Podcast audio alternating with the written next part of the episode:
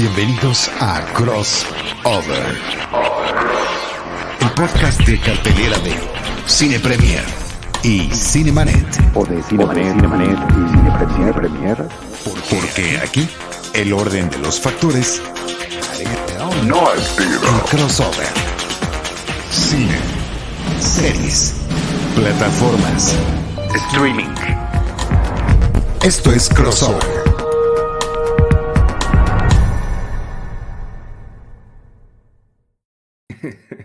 Bienvenidos al podcast crossover de Cine Premier y Cinemanet. Aquí O, o de Cinemanet y de Cine Premier, o sea, puede dar igual. Me, me quedé que- pensando como, como antes, Ivanovich, cuando estaba yo en el podcast de Cine Premier, que dijeras, ¿y tú quién eres? Preséntate, ya sabes, ese tipo de cosas. No, me No, falló. pero- Y, y me distrajo tu risa inicial, que no sé de qué te estabas riendo.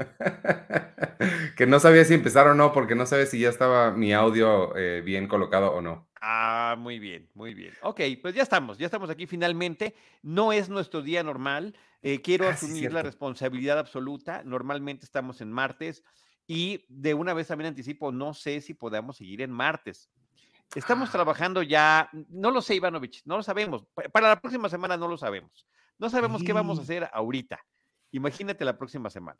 Guarda estas noticias reveladoras para cuando no estemos al aire.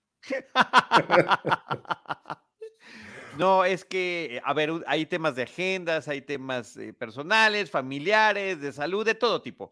Este, y te agradezco tu paciencia en ese sentido y, y de quienes nos acompañan em, en estos episodios. Que Una pues, vez, ya está siendo casual porque no lo hemos ni avisado. una vez más, la gran promesa de la pandemia se sigue rompiendo. Nos habían dicho que ya no iba a regresar la vida como antes y rapidísimamente está regresando a ser exactamente lo que era. El sábado fui a... ¿Cuándo, fue, ¿cuándo terminó el Festival de Morelia? El sábado que fui por, por Jessica al aeropuerto. Hice tres horas porque se les ocurrió hacer una carrerita de autos y se les ocurrió el mismo día hacer un desfile de James Bond, Día de Muertos. El tráfico está espantoso como antes, ya no hay escapatoria.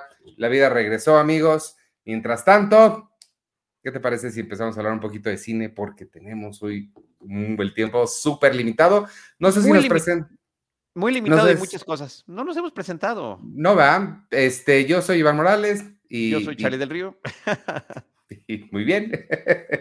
Este, pues vamos a empezar, si te parece. Creo que nos quedaron unas pendientes de las semanas pasadas, porque no empezamos con esas que son un poco más pequeñas que la grande, la gran confusión de hoy, de la que vamos a hablar verdaderamente. Este, pero Rosalind, ¿te parece que empecemos con Rosalind? Rosalina Va, va, en si quieres, vamos con Rosalind. Nada más venme recordando en qué plataforma están, porque sí, ya me hice bolas con todo. Sí, sobre todo está en, en- en algún lado. Em, Rosalind está en Star Plus y es para quien no sepa la historia de esta muchacha de quien habíamos escuchado, pero nunca habíamos realmente visto ni conocido su historia. Es la exnovia de Romeo a quien deja por irse a, a ligar el muchachito con Julieta, con A la historia de Romeo. A conquistar.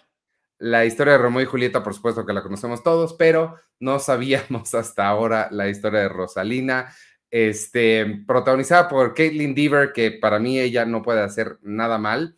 Eh, ¿Te acuerdas que la acabamos de ver en Dope Sick? Eh, y ahora es un tono completamente diferente. Ella es la protagonista, Rosalina, y pues no sé, ¿qué te pareció? ¿Qué te pareció la, está, debo decir, está basada en un libro que adapta esta misma historia, pero a tiempo moderno para la película la regresaron a la época eh, en la que sucede Romeo y Julieta para ajustarlo un poco ahí. Y este, pero tiene como un mismo tono bastante moderno, creo. Eh, No, ¿Qué te pareció, tono Rosalina? Tiene un tono contemporáneo. A ver, me parece una comedia ligera, me parece una comedia eficiente y me parece que es una comedia cumplidora. Eh, no me parece que sea tan prometedora y mucho menos provocativa como quisiera serlo. Creo que intenta de más y no le sale del todo bien. Sobre todo porque creo que hay un antecedente que no debemos descontar eh, y que hizo algo similar y le funcionó muy bien sin estar basado particularmente en nada, que se llama A Knight's Tale y que en México se llamó Corazón de Caballero. Ah, Yo no sé si tú recuerdas esa película o si tú la viste, Ivanovich, pero eh, A Knight's Tale era una película protagonizada por Heath Ledger que trataba sobre estos caballeros medievales que iban de justa en justa, nada más que la película estaba hablada en inglés contemporáneo y muchas de las transiciones y de las secuencias eh, pues, metían música de rock. Eh, de, de, distintas décadas, pero bueno, pues música de rock a final de cuentas, ¿no? Entonces, lo cual hacía una comedia muy divertida, por cierto. Mientras James, nuestro productor Jaime Rosales, que está a cargo de esta producción, nos cambia entre foto y foto, aquí estamos viendo a Heath Ledger y estábamos viendo también en la otra fotografía anterior, para quienes nos ven en video, al protagonista de Rosalind, al que justamente hace el eh, personaje de Romeo, que se llama Kyle Allen, que ya desde un tiempo atrás a este jovencito lo han, le han mencionado su parecido a Heath Ledger. Y aquí tiene no nada más el parecido, sino el look que Heath Ledger traía en la película Corazón de Caballero. Entonces creo que sí, voluntaria o involuntariamente, pues también se andan colgando de ese pequeño detalle. La película es, eh, digamos, eh, muy irreverente consigo misma desde el principio. Hay un momento en el que parece que van a estar hablando en inglés antiguo y de repente dice, oye, ¿por qué hablas así? Habla bien. Y ya empiezan a hablar eh, en inglés contemporáneo y es una película que a través de esta historia ubicada en otros tiempos nos está subrayando la misoginia, eh, estos incipientes eh, momentos de feminismo que tienen las, los personajes protagónicos, principalmente Rosalina, pero también en su momento Julieta, y todo este cuestión pues conservadora, machista del resto de la sociedad y de las familias. Pero pues la película termina eh, eh, viendo, brindándonos esta otra perspectiva de la historia de Romeo y Julieta, eh, que termina funcionando de manera simpática y que también tiene un, creo, creo que muy buen desenlace. Sí, bueno, el parecido con Hitler yo, yo también lo noté muchísimo, sobre todo a mí, yo no recuerdo, este, ¿cómo dijiste? Corazón de guerrero, corazón. De caballero. A Night's Tale debería haber sido la historia de un caballero, pero le pusieron corazón de caballero. Sí, este, sí, recuerdo nada más que tocan la de We Will Rock You y cositas así, pero no sé si siquiera si la vi. Lo que yo estaba pensando muchísimo era 10 cosas que odio, de ti, que es también adaptación de Shakespeare y también con Heath Ledger. Y este, sí, totalmente este muchachito quieren, eh, quieren ah, que se parezca todavía más de lo que ya se parece. A mí lo que me gustó mucho de la película es el tratamiento que le dan precisamente a Romeo. Em, que lo hayan puesto como este eh, babas, eh, enamoradizo, medio patancín, eso, eso me gustó mucho. Creo que le queda muy bien la, lo, eh, lo, ridículo que puede ser este, ciertas personas cuando están tratando de conquistar y creo que eso le quedó muy bien. No, y el reciclaje de frases y de cartas y de que también me parece que es una no, no le voy a decir genialidad, pero es muy oportuno porque es una realidad. O sea, eh, esta cuestión idealizada de que te surjan estos ímpetus y que a partir del arrebatamiento amoroso te empiecen a surgir frases de originalidad. Pues fíjate que no, resulta que ya las había trabajado, ya las había utilizado, ya le habían funcionado y cuando encuentra un nuevo interés romántico, ¡pap! las vuelve a utilizar. Ese tipo de cositas me parece que están simpáticas. Y me gustó mucho que la película, digo, eh, lo que mencionabas, es muy consciente del tiempo en el que está. Eh, esto es lo que siempre em, me gusta analizar de las películas que son... No puedes separar a la película de, su contexto, del tiempo en el que fue estrenada y todas esas cosas tienen que tomar en cuenta. Y es una película que responde mucho a las sensibilidades modernas. Eh, era muy fácil que Rosalina y Julieta que fuera una película de ellas enfrentadas, de Rosalina diciendo, ah, voy a recuperar a mi hombre, ¿no? como más eh, tradicional. Y me gusta el giro que, lleva, hacia donde lo lleva. Este, creo que tiene mucho sentido y, bueno, punto y aparte, evidentemente el, el, final que no vamos a revelar también es, digo, es bastante apropiado para el tipo de película que es. Está un poco telegrafiado, creo, creo que puedes adivinar un poquito qué es lo que va a suceder al final, pero, pero me gustó, este, creo que es, es eh, tiene sentido con la historia que están contando. Déjame dirigirme a los lectores, a, los veteranos, a mis contemporáneos lectores de la revista Mad, y había una, em, una viñeta que aparecía en cada número, creo que era de Don Martín, si no me equivoco, y era el verdadero final de los cuentos de hadas. O de los cuentos infantiles. Y te, decían lo que pasaba después, ¿no? En, La princesa y el sapo, pues resulta que unos días después la cama de la, de la princesa está llena de sapos porque pues todos sus amigos están allí, o sea que no puedo invitarlos, ¿no? ¿Qué es lo que pasaría en esos? ¿Qué pasaba después del supuesto y vivieron felices para siempre? Y aquí me encantó el supuesto y vivieron felices para siempre. Y me encantan también los detallitos de comedia romántica eh, convencional que tienen uh -huh. como la del amigo gay, por ejemplo, que me parece que está muy bien insertada, muy bien eh, integrada a esta historia, o sea que está cumplidora, pero yo sí quisiera invitar y además aquí me están, a bien, me están este, eh, apoyando tanto Víctor Recinos como José Roberto Landa Verde, a quien les mandamos muchísimos saludos, queridos amigos y compañeros, que este, mm, pues de, recomendar, seguir la recomendación de A Night's Tale de Corazón de Caballero. Esa está en HBO Max, así que la pueden ver. Creo que sería una gran función doble estas dos películas, con Heath Ledger y con el doble de, de Heath. Y este, y en el caso de Corazón de Caballero, ya nos están diciendo, además de está Paul Bettany, está Alan Tudyk, pero también está Rufus Sewell, está Mark Caddy, Mark Caddy, que fue el, el primer rey de los primeros episodios de la primera temporada de Game of Thrones, ni más ni menos. Este, y actor también de esta, ¿cómo se llaman los de los striptease? Eh, inglesa. Mike, Magic hombres. Mike. Ah, Full no, Monty. No, no, Full Monty, de Full Monty, ni más ni menos. Así que bueno, pues ahí está ese detalle que yo sí quiero compartir y que ahí está disponible. Eh, Rosaline en Star Plus y A Night's Tale, Corazón de Caballero en HBO Max. No sé de qué año es Corazón de Caballero, pero si es de los 90 ya había Víctor así súper apuntándosela para recetármela. 2001, 2001, ah, ya te salvaste, ya te salvaste. Mira.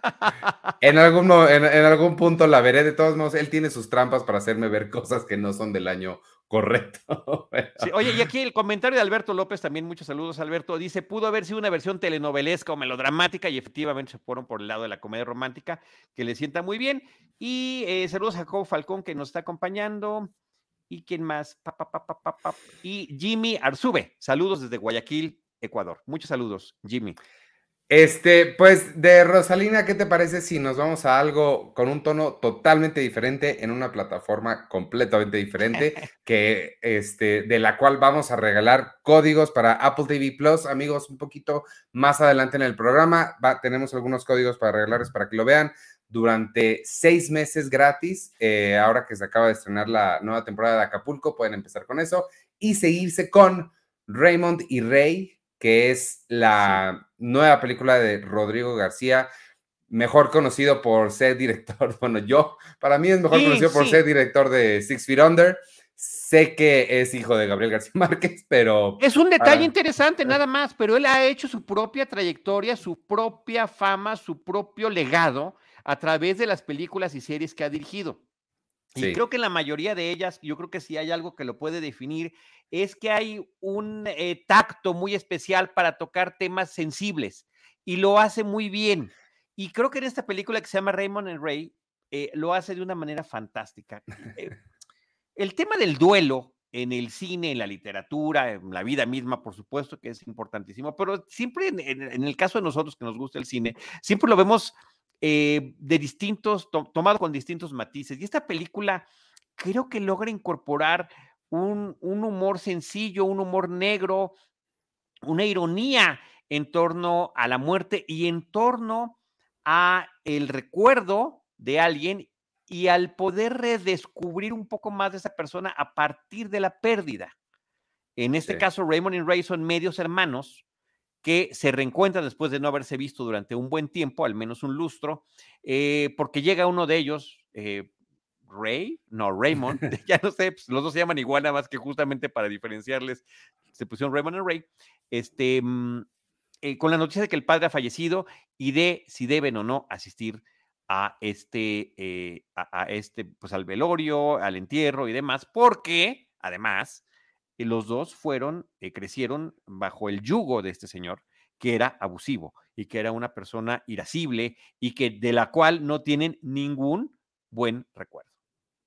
Creo que es, es, importante decir para, porque estamos viendo las imágenes, pero para quien nada más nos esté escuchando, es además de dirigida por Rodrigo García, protagonizada por Iwan McGregor y eh, no sé cómo se dice esto. E Así lo dice, yo tuve, yo, mira, te ruego que cheques mis este, tweets cuando estuve hablando de Raymond and Ray, o, no sé si en Facebook, donde sea, donde tenía yo esta duda, porque además no, no había ni cómo salirme. ¿A quién menciono primero? ¿A Ewan McGregor o a Ethan Hawke? Y si es, a ver, si es en inglés, pues es Ethan y, no, y suena fonéticamente, no puedes poner y Ethan Hawke, pero si pones e Ethan Hawke, fonéticamente leído se ve mal. Entonces le puse con Ethan Hawke y también con Ewan McGregor.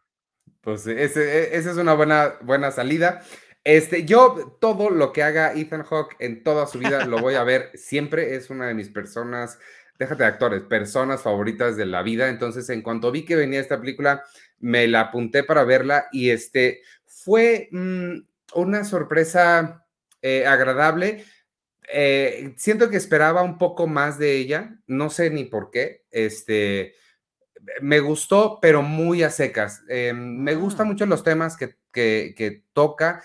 Creo que dice, tiene un comentario muy interesante que hacer sobre las diferentes versiones que hay de una persona. En el caso del papá que se muere, empiezan a conocer ellos a personas que tienen memorias de él completamente diferentes a las que ellos tienen. Entonces, encontrarse con este hombre a quien ellos estaban seguros de conocer, y de repente ver cosas que ellos jamás vieron. Eh, me gustó mucho e, ese análisis que hace. Creo que se conecta mucho con ah, varios de los temas que tocan en Six Feet Under. Y este, mm, ah, también mencionar la presencia de Maribel Verdú, que yo al menos hace un montón que no la veía. Ahorita está muy de moda también porque vino a Morelia. Este, y creo que también lo hace muy bien. Y el que, mm, eh, digo, me gusta mucho Ethan Hawke, pero también Iwan McGregor, creo que en este papel de el calladito, el, el, refinado, el nerd, digamos, el, el, hermano ñoño, creo que también lo hace, lo hace muy bien. Y esa escena que tiene en la que por cosas que suceden explota él, creo que, creo que lo hace maravilloso.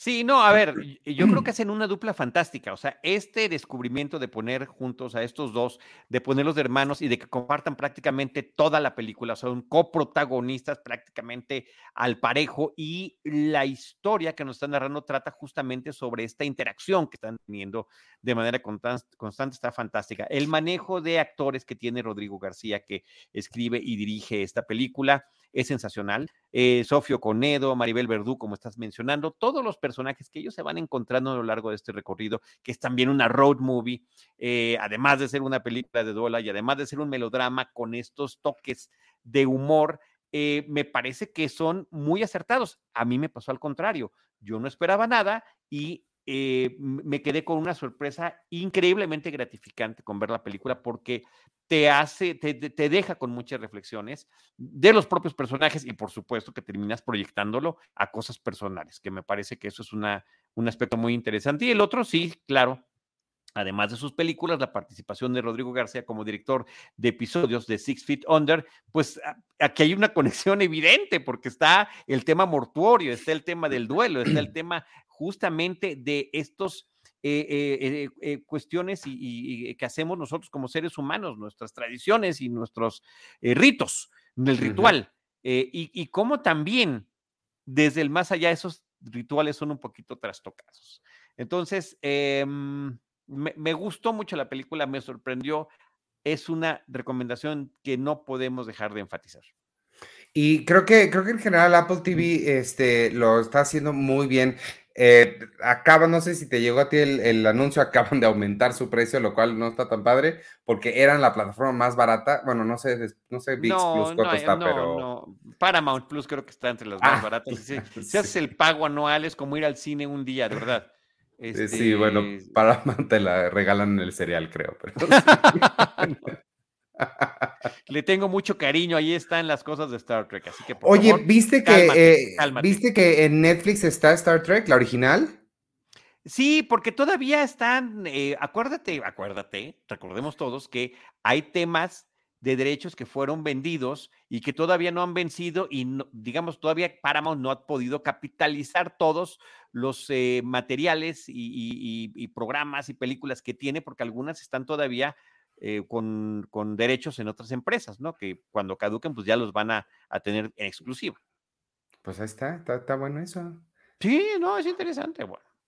Y, a Disney va a llegar este Doctor Who, eso es lo más emocionante. Nada más las nuevas, todavía no hacen un acuerdo por las viejas, pero al menos las nuevas ya las voy a poder ver legalmente. No porque las otras las viera ilegalmente, para nada, pero la nueva ya voy a poder. Oye, este pues de, mm, ¿y ¿cómo se llama? Raymond y Rey. Vámonos, mira, mira qué bien conecto las cosas. Es totalmente planeado esto, amigos. Maribel Verdú, Guillermo del Toro, y nos vamos a el gabinete de las curiosidades de Guillermo el Toro, una cosa de verdad, es una serie antológica, cada episodio dirigido por una persona diferente, cada episodio presentado por Guillermo del Toro en una eh, eh, eh, clara emulación a Hitchcock, este, fantástico.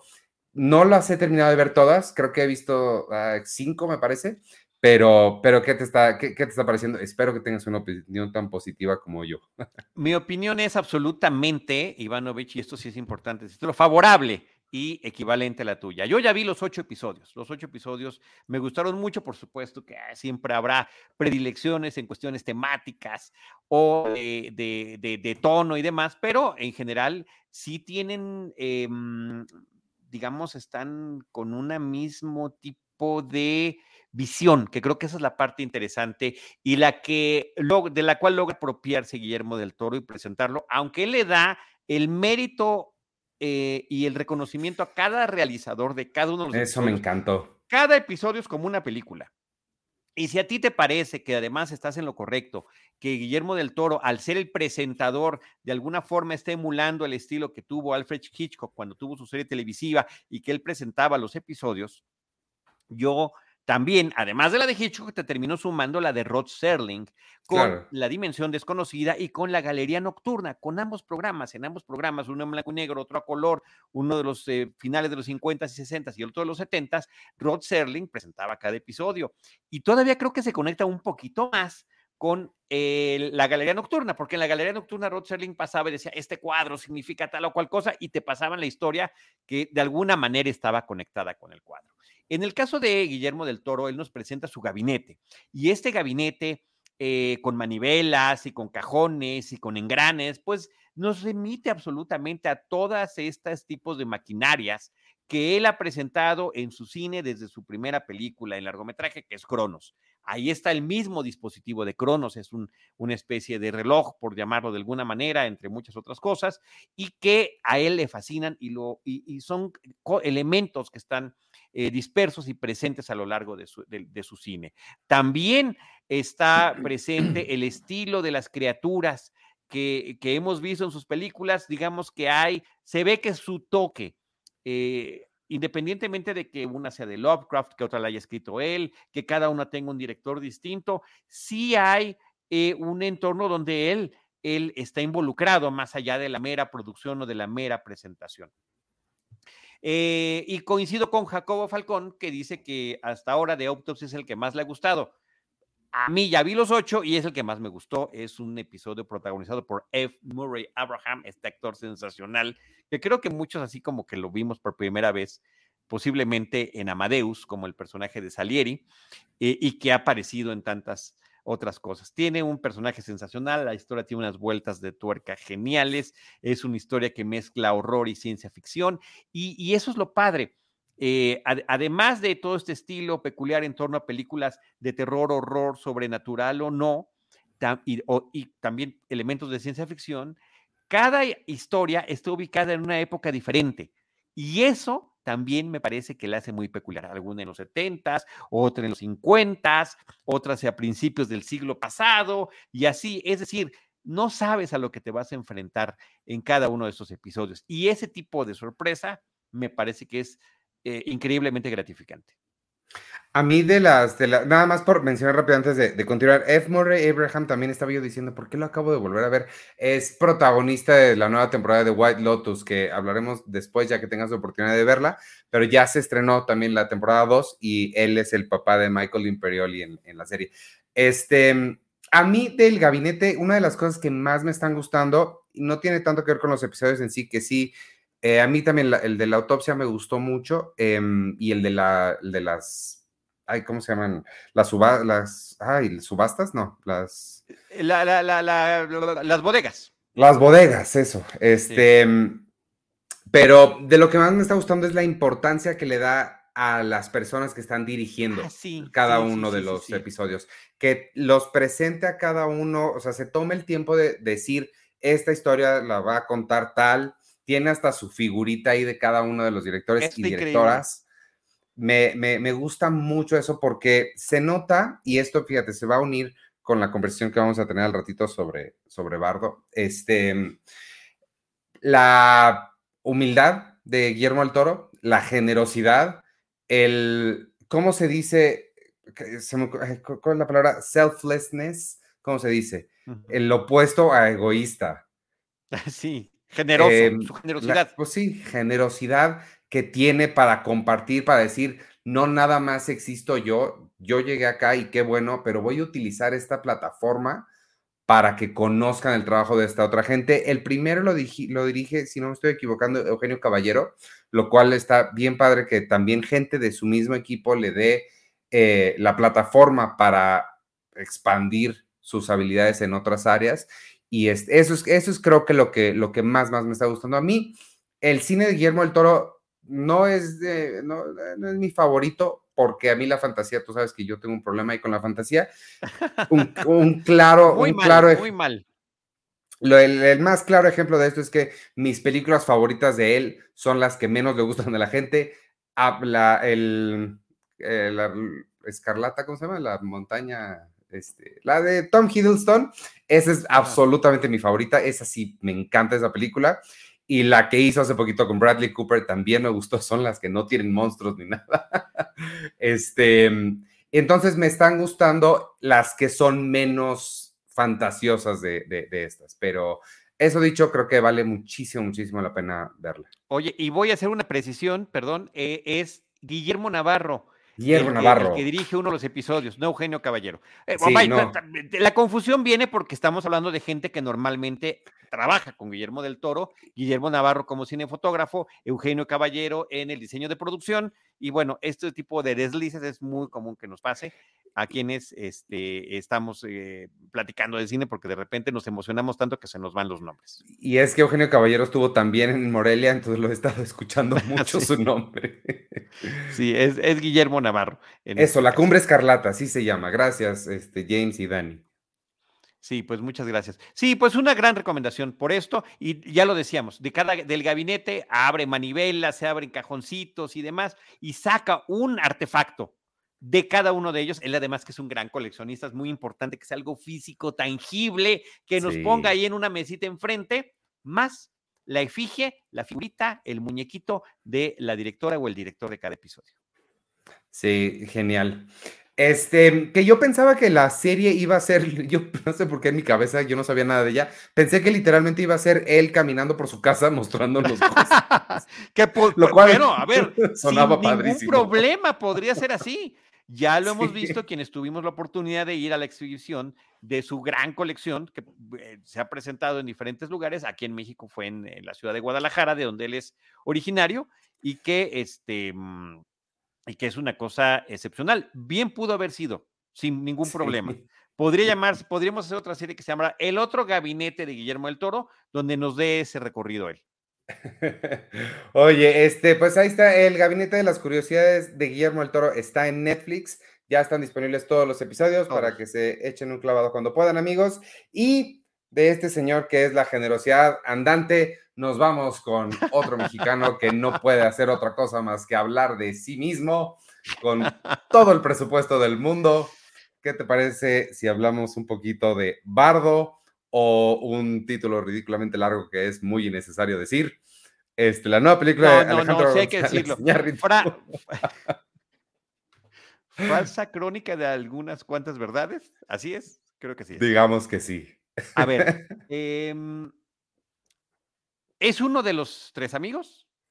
El otro es Cuarón y el del otro acabamos de hablar ahorita, que es Guillermo del Toro. Guillermo del Toro, creo que de los tres ha sido ridículamente consistente con su eh, género favorito de cine y su estilo de hacer cine. Él no lo ha ocultado ni, ni se ha, eh, digamos, eh, privado de decirnos, a mí me gusta el terror, a mí me gusta la fantasía y ese es el tipo de cosas que voy a compartir con ustedes y lo hago desde la escritura, desde la dirección, desde la producción y ahora creando esta serie que acabamos de mencionar.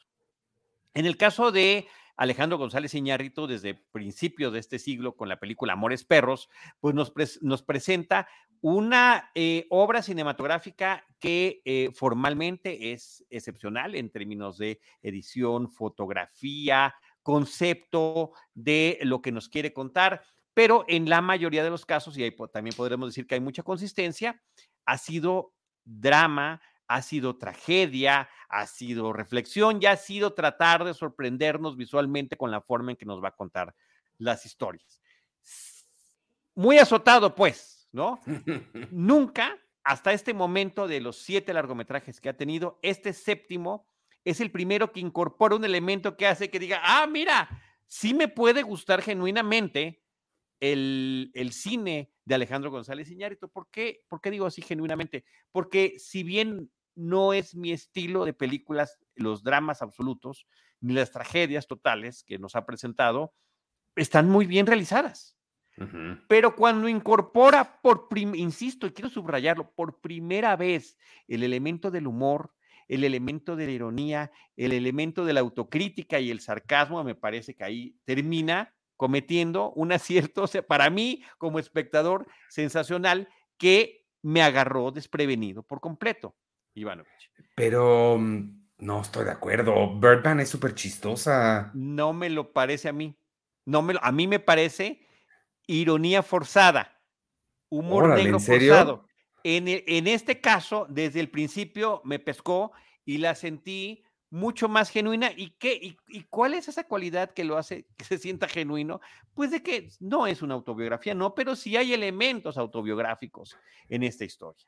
Y termina discurriendo por las mismas cosas y azotes que trae de todo tipo, pero con esta mirada autocrítica y autoelogiosa también, porque eso sería, eso, si no, no sería González Iñárritu, eh, pero que está presente a lo largo de toda la película y con un protagónico que en esta suerte de alter ego eh, lo hace fantástico. A mí debo, debo comenzar diciendo que creo que es una película que merece ser vista, creo que no es ignorable, ni debe ser ignorable, este, digo, ignorada, eh, nada más por, por, por, de quién es y por la manufactura que trae. Creo que es, eh, me parece que sí es una película que en manos de alguien más em, sí pudo haber sido eh, ignorada por completo, tirada como a loco y sin haber este, sin que trascendiera más allá. Creo que trasciende mm. nada más porque es de quien es y porque trae a México un tipo de cine que no existe en, México. Estos presupuestos, simplemente por presupuestos, no existe esa clase de cine en México. Y nada más, por eso creo que, creo que vale la pena hablar de ella. Sin embargo, a mí de todas sus películas es por mucho la que menos me ha gustado este, a mí yo tengo un problema muy grande y sé que es problema personal, pero para mí sí es importante la historia y una de las cosas que ha, que ha hecho que Iñárritu y los otros dos también, que sean los cineastas que han logrado trascender y llegar, salir del cine mexicano y llegar a Hollywood y hacerla también allá, ha sido su manejo de la narrativa, porque Hollywood difícilmente te acepta algo que no siga prácticamente la estructura tradicional de tres actos, que te cuente una historia, entendiendo historia como Robert McKee entendía una historia, y ellos lo hacen muy bien. Creo que en esta, él muy conscientemente, y en esta entrevista que estamos viendo aquí, nos contaba, o bueno, le contaba Fabiola Santiago, nuestra este, colaboradora, que lo que hizo fue contar un sueño, ¿no? Es totalmente un sueño, la gente se la pasa soñando, no sabes en el sueño de quién estás. Este, a mí me perdió demasiado, se me hizo demasiado cansada, demasiado solipsista, eh, se me hizo demasiado egoísta. Y esta cosa de autocrítica yo no se la compro, porque creo que lo que, para mí lo que está haciendo, y este fue lo primerito que pensé en cuando empecé, esa escena en el techo en el que su amigo le empieza, le empieza California Dancing Club.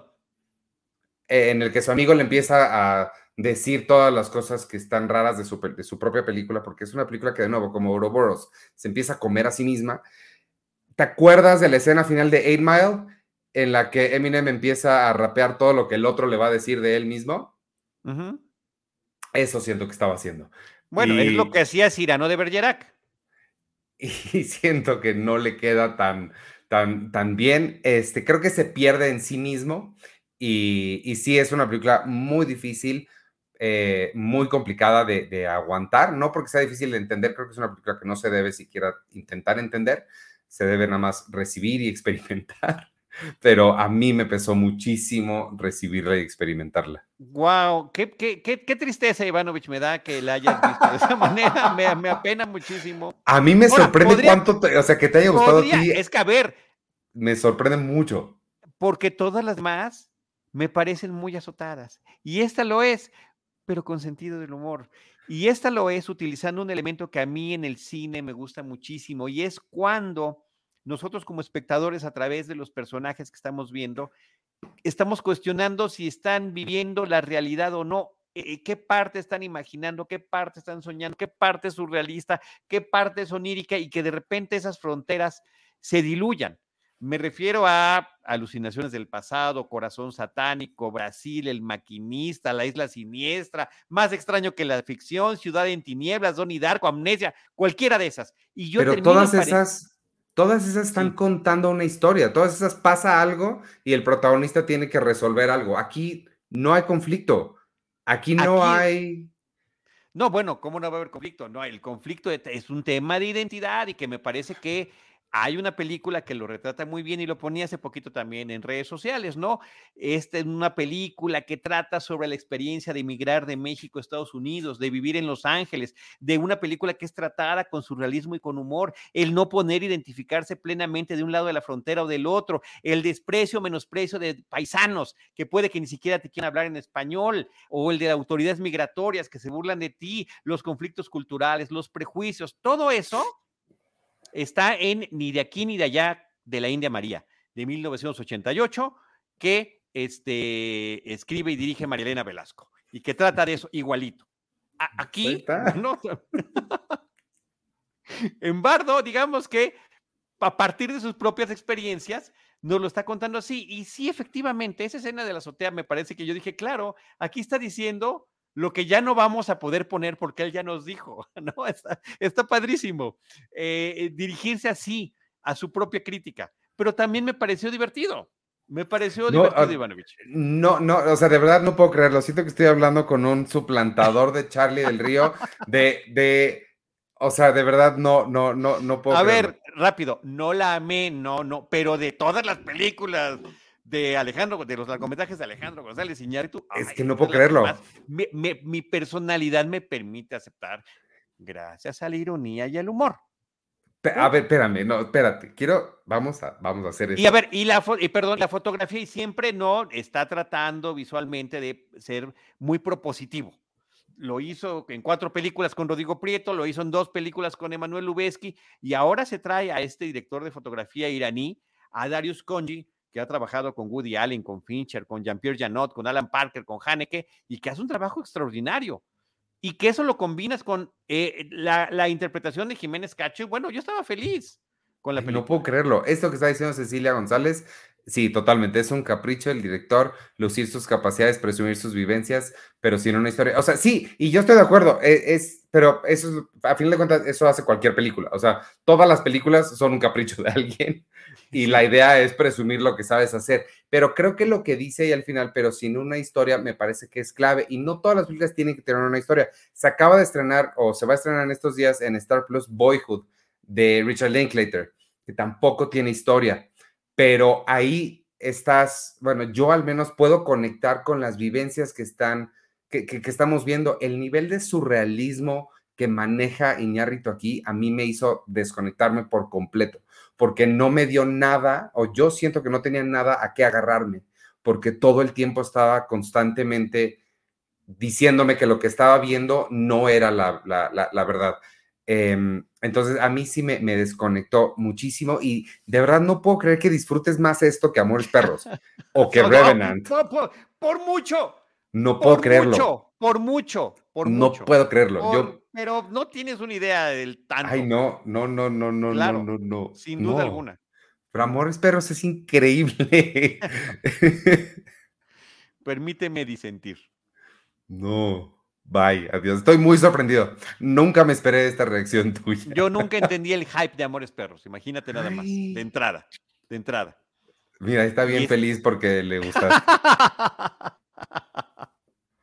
No puedo creerlo. Pero mira, qué padre. Mira, a final de cuentas, lo que sí, lo que dije al principio, es una película que debe ser vista, debemos comentarla, vale la pena, tampoco es ignorable. No estoy diciendo que es una película que no me gustó y creo que nadie deba verla. Bueno, primero jamás diré eso, pero creo que sí es una película que como amante del cine, sí hay que, hay que buscarla, hay que verla, hay que pensarla, analizarla y sacar las conclusiones. Este tipo de, de- de, mm, desacuerdos, creo que, pues es- creo, creo que para eso es, ¿no? No, no. Agree to disagree. Y Sí. en lo que creo que podemos estar de acuerdo, diciendo lo que, escuchando lo que estás diciendo, es que es una experiencia muy interesante en el cine.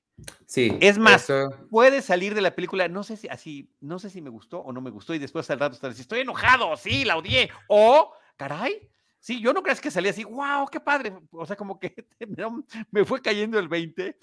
Y desde la, desde la primera cuestión eh, de eh, que me costó trabajo eh, reconocerle, decir, de verdad está, está siendo chistoso. Y, y está siendo chistoso y funciona.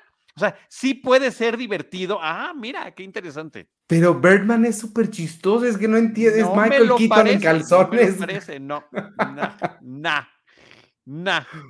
Y No bueno, aquí Luis creerlo. Barra dice, Amores Perros es su mejor obra, Charlie. Sí, está bien padre. No le entendí. Vuélvela a ver, está bien buena. Ahí está, gracias James por ese, oh my God. Ay, ay, ay. Oye, este, pues ya nos queda poquito tiempo y quiero que hables de las dos cosas, dos películas que viste.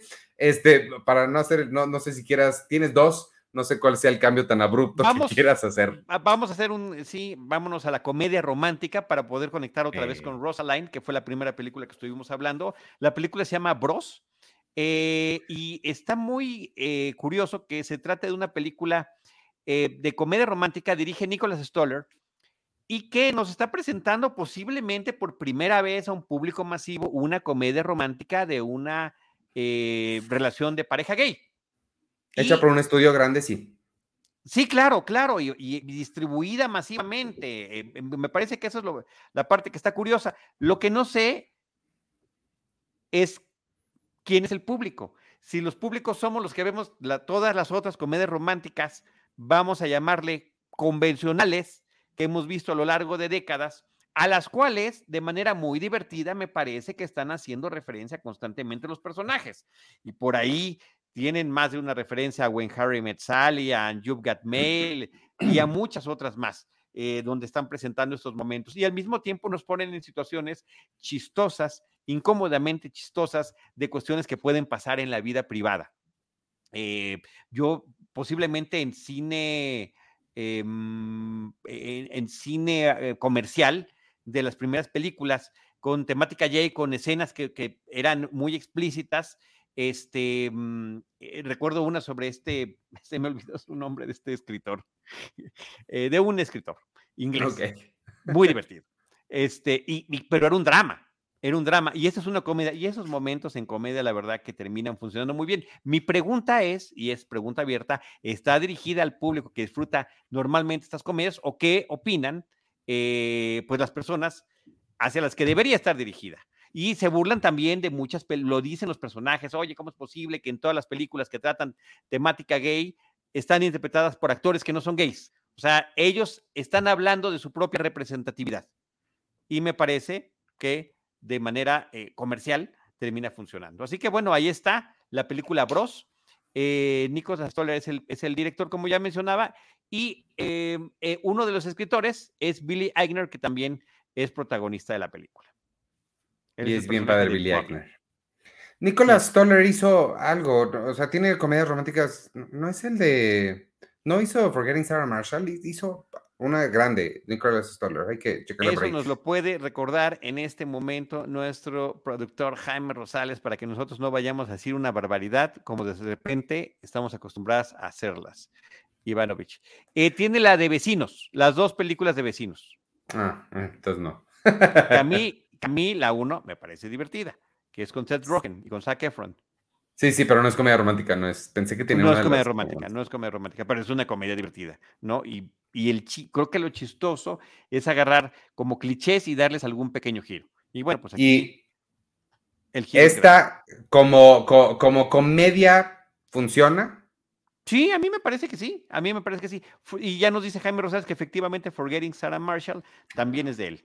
Wow, ese es increíble. Oye, y como comedia dirías que es, porque el- el- el- eh, al, al estándar cómico de la época que es Bardo, dirías que esta es más o menos chistosa. No, es totalmente diferente. O sea, a ver, no, no, nada que ver, nada que ver la una con la otra, pero nada, absolutamente nada. Por supuesto que estoy más del lado de la ironía y el humor negro de Bardo que de, de- de- de un humor simplón como este, pero que termina funcionando si, si lo estás aplicando bien.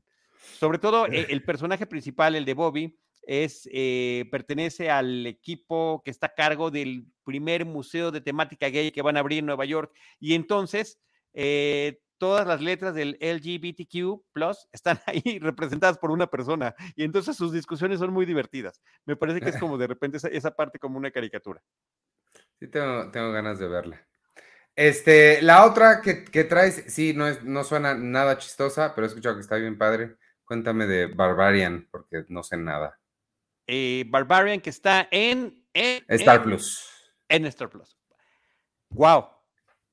Si les gusta el terror, si les gusta el suspenso, tienen que ver Barbarian. Eh, está sensacional de principio a fin. Es una película muy divertida, muy efectiva y muy eficiente.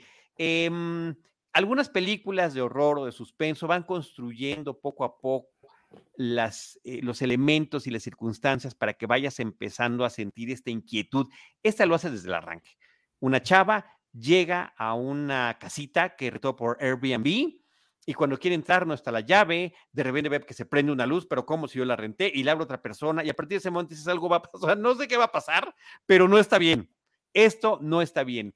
Y eh, se va descubriendo un entramado con un secreto que tiene la casa, con secretos que tienen los personajes, eh, con una narrativa, de repente a, a una tercera parte, de la- a una tercera parte de la película parece que entraste, que acabó una historia y que vas a entrar con otra, pero resulta que finalmente están conectadas. No, es, es de las cosas más eficientes que he visto en términos de suspenso y de terror. eh, en mucho tiempo, ¿eh, Ivanovich? O sea, y que además te mantiene de principio a fin extraordinaria para esta época en la que, no por Día de Muertos y por Halloween nos encanta ver películas, películas de horror, pero sirve para cualquier momento. Súper recomendable. Vale. Sí la, sí la vendiste bien. A mí el terror no me gusta, pero la vendiste, la vendiste No, bien. A ver, vela de noche. y, Pues sí, pues es- eh, y lo interesante es esto, que va creando situaciones en las que dices, hijo, es que puede pasar esto, o puede pasar esto, o puede pasar esto, y finalmente pasa o no otra cosa. Entonces, eso está muy bien elaborado. mira, me- me- me la Oye, ¿es el, el- el de Game of Thrones? El, el- el que estamos viendo aquí en la imagen. No, es esta no sé, esta no sé qué es esta imagen que está aquí. Ah, ah, bueno. No es de esa película. este, muy bien, pues ahí está Barbarian, amigos, en Star Plus. Ahora sí, es momento rapidísimo, porque ya nos quedan bien poquitos eh, minutos para irnos despidiendo, pero les recuerdo, ahora sí es momento de que eh, se gane quien quiera llevarse los códigos de seis meses gratis de Apple TV Plus. Lo único que tienen que hacer es escribirnos a trivias arroba cinepremier.com.mx. En el asunto pongan códigos Apple TV Plus y díganos este, tres producciones originales de Apple TV Plus. Por supuesto, se acaba de estrenar la segunda temporada de Acapulco. Pueden empezar con esa y después seguir con todo el contenido que tiene Apple TV Plus, ahí que lo están haciendo muy bien. Y de ahí les comento rapidísimo los estrenos de la semana. En cines llegan La Exorcista, El Pequeño Ninja, La Señora Harris va a París, Observada, Hotel Copelia, Amor Bandido. La verdad no conozco ninguna de esas. Y, pero lo interesante es que está el reestreno por el 40 aniversario de E.T., el extraterrestre. Sí, En eso está cines pueden padrísimo. ver. 40 años. Esa está, esa está buena para ir a ver. Este, en plataformas hay poquito también que, que, creo que vale la pena destacar, pero sí hay algunas en Netflix, están las vacaciones del, de Mr. Bean, eso siempre es divertido. Enola Holmes 2 llega mañana viernes y la serie este, Blockbuster, que no la he visto, pero suena bien padre, aunque no he escuchado cosas tan buenas, ya está en Netflix a partir de este jueves 3 eh, de noviembre. En Amazon Prime llega la de Harry Styles, My Policeman, que creo que esa vale la pena revisarla, Charlie. Y la que sí tenemos que ver, y esa nos la vamos a poner de tarea ambos, porque dicen que está increíble, es la nueva película de Jennifer Lawrence, que se llama Causeway y que está en Apple TV Plus. Les prometo que esto no es anuncio de Apple TV Plus, pero es la película que todo el mundo están diciendo que, que, está increíble. Les prometo que no lo es. Ojalá lo fuera. Este, y nada, pues vámonos. Muchas gracias a todos los que nos vieron aquí en vivo y todos los que nos estén escuchando después en Apple Podcast, Spotify, en Google Podcasts o donde sea que ustedes consigan sus podcasts. Yo soy Iván Morales, me pueden seguir en arroba Iván Morales y en todas las redes sociales de Cine Premier, arroba Cine Premier con la E al final. Y listo, despídete tú. Rápido, con todas esas recomendaciones que hiciste, yo quiero subrayar que hay que seguir viendo la serie Andor. La vamos a platicarla con detalle ya que haya concluido. A mí me sigue sorprendiendo episodio tras episodio. No había visto yo un detalle y un manejo con esa seriedad eh, en, el universo de Star Wars. Estoy muy contento. Mi, mi, mi, niño interior que vio Star Wars al principio y mi adulto contemporáneo dicen, wow, o sea, qué padre que pueda haber una evolución de ese tipo y rascarle con seriedad al tema de Star Wars, que pasar de, la fantasía a la ciencia ficción dura y a, a, las referencias a un cine de ciencia ficción de los 60s y los 70s que no era el de Star Wars. ¿no? Que era de Logan's Run, que era de, de, de, de ¿cómo se llama? La, de las galletas Soylent Green y demás, ¿no? Entonces, eso está fantástico. Sobre todo estos últimos dos episodios me han volado la cabeza. Está padrísimo. Así que qué felicidad por todos los que nos gusta Star Wars, por Diego Luna, que es el actor protagónico, que también funge como productor de la serie. Este otro tema rapidísimo, el personaje que quería yo mencionar hace rato, Oscar Wilde. Y hay una película que se llama Wilde, que es del 97. Stephen Fry y Jude Law son los protagonistas. Stephen Fry es, ah. es, este, es Oscar Wilde, ni más ni menos. Y esa es la película donde decía yo que creo que es posiblemente de cine comercial la primera donde vi escenas eh, eh, eh, de homosexualidad, pues un tanto cuanto explícitas en la pantalla grande. Así que ahí está eso. Este, yo soy Charlie del Río, arroba Charlie del Río, Charlie del Río Cine, si me quieren acompañar también en Facebook, ahí estoy tratando de meter todo lo que vamos haciendo semana con semana. Nos están preguntando por Seinfeld, también por lo mismo que decíamos al principio, no hemos podido conseguir, coincidir eh, ya no acabamos este año, Seinfeld, vamos a ser honestos, vamos a ser claros, vamos, a, vamos sobre todo a hacer cuentas, pero vamos en la novena temporada y en cuanto lo podamos retomar, les vamos a estar avisando. ¿En dónde? Pues en nuestras redes sociales y en lugares como Charlie del Río Cine, en Facebook, por ejemplo. Muchas gracias. Ah, y nosotros, ¿qué vamos a hacer, Ivanovich? Los vamos a estar esperando en nuestro próximo episodio con Cine, Cine y más Cine. Adiós. Cinemanet y Cine Premier presentaron Crossover, el podcast de cartelera de Cine Premier y Cinemanet. Hmm. ¿O era al revés? Porque aquí el orden de los factores no altera. El crossover. Crossover.